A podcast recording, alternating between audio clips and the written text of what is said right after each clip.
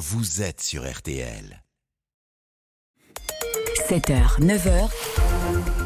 RTL Matin. Bonjour Maxime Saada. Bonjour Yves Calvi. Merci de prendre la parole ce matin sur RTL. Vous êtes le président du directoire du groupe Canal+. Tout d'abord, une première question sur l'acquisition de la chaîne OCS par Canal. Qu'allez-vous en faire et pourra-t-on notamment découvrir euh, les grandes séries de qualité euh, comme Game of Thrones sur cette chaîne managée euh, par votre groupe? Alors, quand Orange s'est rapproché de nous pour nous indiquer qu'ils étaient, qu'ils souhaitaient céder leurs activités OCS et Orange Studio, on a tout de suite euh, indiquer notre intérêt parce que le travail qui a été fait par les équipes d'Orange est de très grande qualité. OCS est une chaîne aujourd'hui qui a près de 2 millions d'abonnés euh, chez Canal euh, et qui est très appréciée par les abonnés avec des grandes séries, des grands films. Les Golden Globes ont lieu hier soir. Les deux séries récompensées, House of the Dragon et White Lotus, sont sur OCS. Le film récompensé, c'est Everywhere, Everything All at Once. Michel Yeo, c'est sur OCS en première exclusivité. Ce sont des exemples. C'est une très belle chaîne. Et par ailleurs, Orange Studio, qui a coproduit plus de 200 films sur les dernières années, dont The Artist, The Father, qui, a été récompensé aux Oscars, comme vous le savez. Euh, c'est 1800 films, c'est 1800 titres, donc c'est un très beau studio avec des très beaux titres. Donc on était ravis de, de lancer ce projet, parce que c'est encore un projet.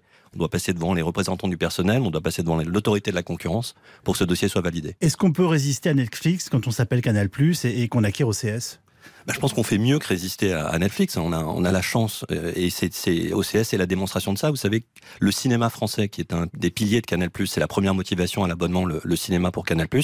Canal+, comme vous le savez, savez c'est le premier financier, c'est le premier partenaire du cinéma français. On se plaint beaucoup, on a beaucoup pleuré sur les salles, le cinéma français. Oui. Moi, je suis très optimiste sur le, le, la France et le cinéma français. On a fait 150 millions d'entrées en 2022. Il faut savoir que tous les cinémas européens ont disparu. La France est le troisième marché mondial. Vous voyez Avatar en ce moment qui est un succès mondial.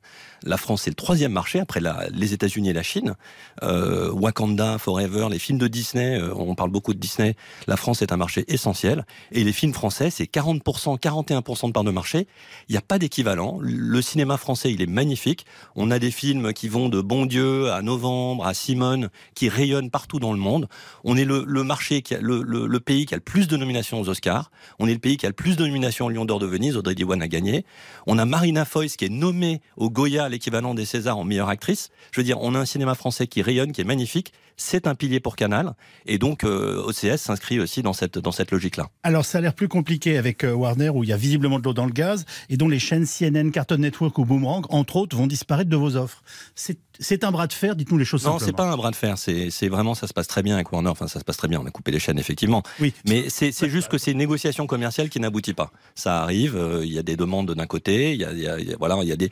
On, on, doit faire très attention à nos ressources. Vous savez, Canal Plus, euh, il y a quelques années, se portait pas si bien que ça en France. On a redressé le groupe. On a un groupe aujourd'hui qui se porte bien. C'est aussi parce qu'on prend des décisions réfléchies. Et donc, on doit réfléchir pour nos abonnés à comment est-ce qu'on investit euh, notre argent. Voilà, le groupe Canal Plus, c'est 3 milliards et demi d'investissement dans les contenus. Euh, mais on fait attention à ce qu'on fait. On a beaucoup de choix à faire. Et aujourd'hui, on n'a pas trouvé d'accord avec Warner. Mais c'est pas du tout de l'olanga, c'est pas une mauvaise relation. On diffuse, vous savez, les films Warner sur Canal Plus en première exclusivité, sur Ciné Plus en deuxième exclusivité. Euh, Elvis, qui a, qui a, gagné aussi pour le meilleur acteur hier Golden Globe, c'est sur Canal Plus.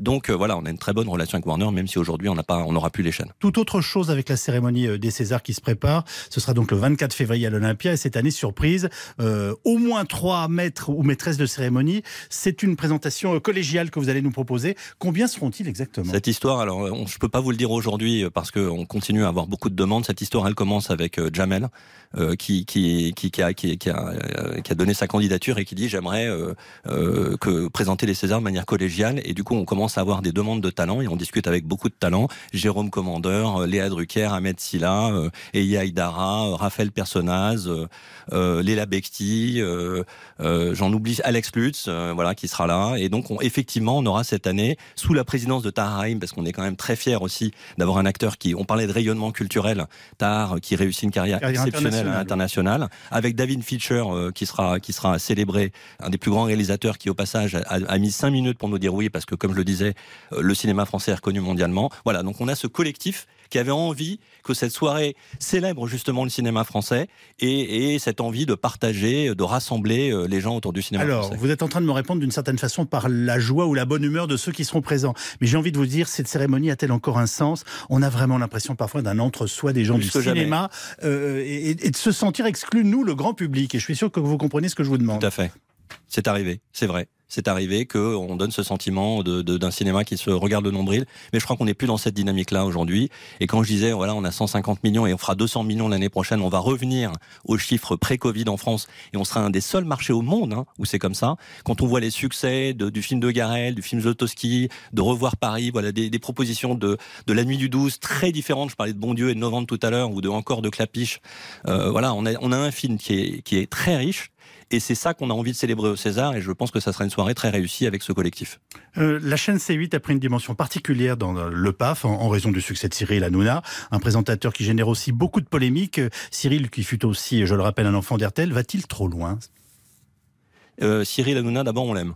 Ça, c'est la première chose que j'ai envie de dire. Il est très attaqué et son succès, d'ailleurs, est une des raisons pour lesquelles il est attaqué.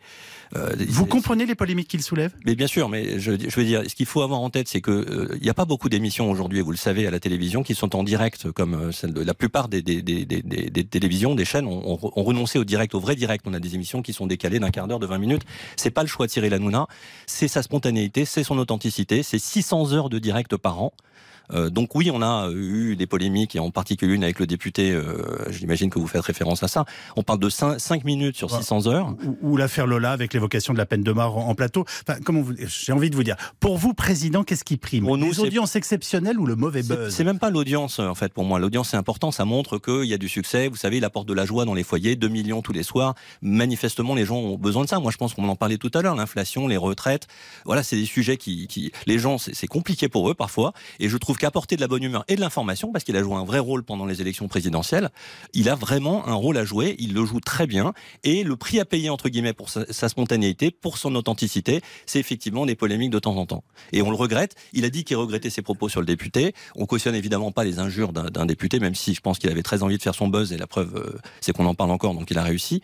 Mais voilà, pour nous, ce qui prime, c'est ça, c'est d'apporter de, la joie dans les foyers français avec euh, Cyril Hanouna tous les soirs. Sur CNews, votre chaîne d'information, Jean-Marc Morandini devrait-il conserver son émission même si je le rappelle, il a fait appel d'une condamnation pour corruption. Bah voilà, c'est ça le sujet pour nous. Il a fait appel et donc euh, pour l'instant on se, se suspend pas à la justice. On attend. Euh, il, y a, la présomption d'innocence. Il a fait appel. On attend que ça, ça se déroule. Terminons avec un point essentiel. Le cinéma a toujours été majeur pour le groupe Canal+. Vous venez de nous le rappeler. Que dire du football qui fut très longtemps un joyeux, un joyau et votre exclusivité? Allez-vous vous battre pour récupérer les droits de la Ligue 1 Je remarque que nous avons commencé cet entretien. Vous m'avez dit, euh, je tiens la caisse et on fait attention à tout. Fait attention. Groupe Canal+, c'était 11 d'abonnés il y a 6 ans. Aujourd'hui, c'est près de 25 millions d'abonnés. Hein, c'est devenu un groupe mondial. Euh, donc euh, la Ligue 1, c'est un élément qui compte, mais c'est plus un élément essentiel comme ça l'était dans le passé. On verra en fonction des conditions. Vous savez qu'on a un préjudice aujourd'hui. On, estime qu'on subit un préjudice puisqu'on paye 330 millions d'euros pour 20% du, de, de, la Ligue 1, là où Amazon paye 250 millions pour 80%. Ça, c'est un problème pour nous et on essaie de réparer déjà cette injustice avant de penser à la suite. Juste sur le cinéma, je voudrais y revenir deux secondes. Canal+, c'est 200 millions d'euros par an et ça sera plus évidemment si on va au bout de ce projet avec Orange, autour de 230 millions d'euros par an. On finance plus le cinéma français que tous les autres acteurs réunis. C'est très important. Et ce que je voudrais dire aussi, c'est que cet engagement-là, ces 200 millions ou plus, je suis prêt à prendre l'engagement pour les cinq prochaines années de, euh, poursuivre cet investissement. Canal Plus est prêt à s'engager auprès du cinéma français à plus de 1 milliard d'euros d'investissement dans les prochaines années parce qu'on pense qu'il faut donner cette, euh, euh, solidité, cette pérennité au cinéma français. Vous maintenez cette exception française de soutien au cinéma. Merci.